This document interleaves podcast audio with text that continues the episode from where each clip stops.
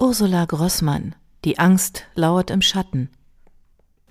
Prolog Eiskalt. Der Regen. Die Tränen.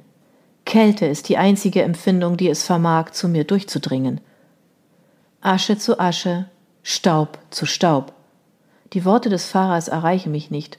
Sie prallen an mir ab wie die Regentropfen auf den Schirmen der Trauergäste und zerrinnen im Nichts. Unaufhörlich stelle ich mir dieselbe Frage. Warum? Warum stehe ich hier? Warum geht das Leben so seltsame Wege?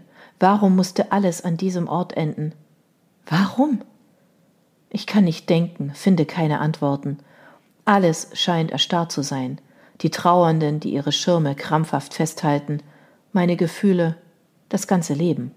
Ich spüre, wie mich jemand ansieht.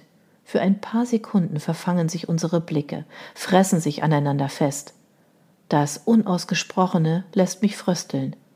Es gibt kein Zurück, keine Möglichkeit, das Vergangene zu ändern. Was bleibt, ist Erinnerung, Qual und der Blick in eine ungewisse Zukunft. 1. Neubeginn. Verhängnisvolle Ereignisse kündigen sich nicht an. Sie kommen langsam, schleichend, unbemerkt. Eine einzige Entscheidung kann genügen, um sie ins Rollen zu bringen. In meinem Fall war es der Entschluss, wieder ins Berufsleben einzusteigen. Schon seit längerem hatte ich immer wieder mit dem Gedanken gespielt, meine beschaulichen Leben als Hausfrau und Mutter den Rücken zu kehren. Dieser in mir reifende Wunsch festigte sich eines Tages beim Zubereiten des Abendessens. Immer das Gleiche, dachte ich, während sich eine Tomate durch mein scharfes Messer in kleine Stücke verwandelte. Ich mache immer das Gleiche, seit neun Jahren. Haushalt, shoppen, Freundin treffen, Babs in der Galerie helfen, mich um Sascha kümmern. Und der braucht mich auch immer weniger. Er verbringt mehr Zeit mit seinen Freunden als mit mir. Mit Schwung landeten die Tomatenstücke auf den Salatblättern. Ich brauche eine Herausforderung, eine eigene Aufgabe. Ich will wieder unterrichten, überlegte ich. Voller Energie zerkleinerte ich eine Salatgurke. Je länger ich darüber nachdachte, desto größer wurde das Verlangen, wieder mit Schülern zu arbeiten, bis der feste Entschluss fiel, mich für den Schuldienst zu bewerben. Ich schob die Gurkenstücke vom Schneidebrett in die Schüssel und konnte es kaum erwarten, bis Alex, mein Mann, von der Klinik nach Hause kam, um ihm mein Vorhaben mitzuteilen. Während ich Olivenöl über den Thunfischsalat verteilte, stellte ich mir bildlich vor, wie begeistert er meinem Ansinnen lauschen und erfreut zustimmen würde, so wie er bisher mit fast allen meinen Ideen einverstanden gewesen war. Mein Mann liebte mich so sehr, dass er mir kaum etwas abschlagen konnte. Ein Lied aus dem Radio mitträllend durchmischte ich alle Zutaten und dachte keine Sekunde daran, dass es diesmal anders sein könnte.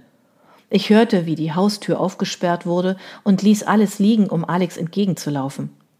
Hallo Liebling, rief ich und umarmte ihn. Hallo, meine Süße, antwortete er mit müder Stimme und gab mir einen zärtlichen Kuss. Ich blickte in sein Gesicht und erkannte darin nur grenzenlose Erschöpfung. Harter Tag? Unglaublich hart. Ich brauche jetzt erst einmal etwas zum Trinken und dann muss ich mich kurz hinlegen, sonst kipp ich um. Ich streichelte bedauernd seinen Oberarm und zog ihn untergehakt in die Küche. Zähneknirschend musste ich mir eingestehen, dass der Zeitpunkt, ihm meinen folgenreichen Entschluss mitzuteilen, ungünstig gewählt war. Doch ich brannte so sehr darauf, ihm die Neuigkeit mitzuteilen, dass ich den fatalen Satz Übrigens, ich habe beschlossen, wieder als Lehrerin zu arbeiten, trotzdem aussprach. Alex setzte sein Trinkglas ab und warf mir einen verständnislosen Blick zu, als ob ich Chinesisch mit ihm gesprochen hätte. Wie bitte? Oh, darauf muss ich jetzt hoffentlich nicht antworten. Ich bin hundemüde, meinte er nur und ging wortlos ins Wohnzimmer.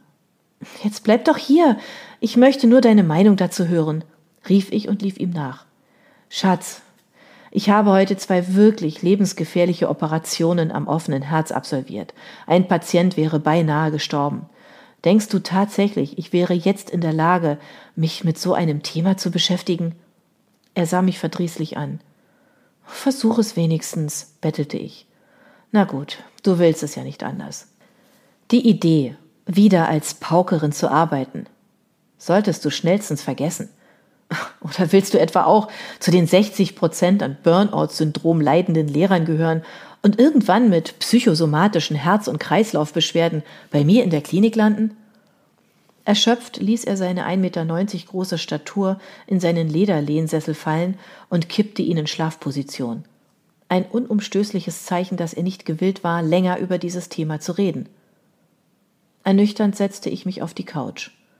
Alex stressiger Berufsalltag an einer großen Münchner Klinik machte die Momente, in denen er Kraft und Zeit genug hatte, sich mit unliebsamen Themen zu beschäftigen, ziemlich rar.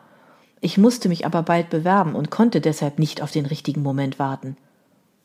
Alex, sagte ich in beschwichtigendem Ton, ich möchte es aber. Ich habe wieder Lust zu unterrichten. Ich möchte endlich etwas Sinnvolles tun und nicht immer nur im Haushalt arbeiten, die Familie organisieren und Freundinnen treffen. Ist auf Dauer nicht gerade erfüllend? Alex öffnete seine schwarz bewimperten braunen Augen und sah mich stirnrunzelnd an. Wer oder was hat dich eigentlich gerade darauf gebracht, dass dein Leben sinnentleert ist? Da muss mich niemand drauf bringen. Das habe ich ganz alleine herausgefunden, entgegnete ich pikiert. Mit einer ungeduldigen Bewegung fuhr er sich durch seinen kurz geschnittenen schwarzen Haarschopf, in den sich schon ein paar graue Exemplare eingeschlichen hatten.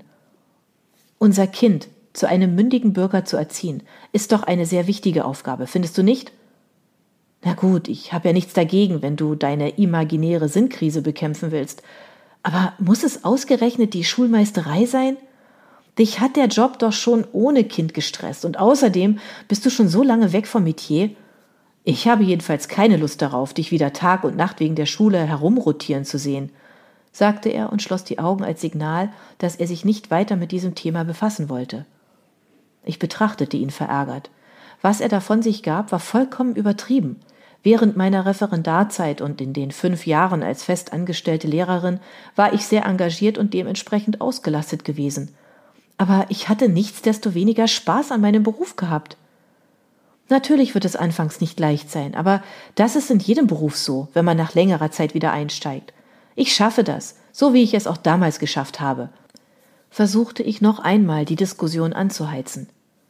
Lass uns bitte ein anderes Mal darüber reden, okay?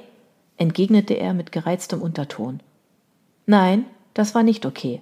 Seit wir zusammen waren, hatte immer eitel Harmonie geherrscht, hatten wir Entscheidungen stets gemeinsam getroffen, indem wir alle für und wider gegeneinander abgewogen und unterschiedliche Meinungen ohne Streit austauschten.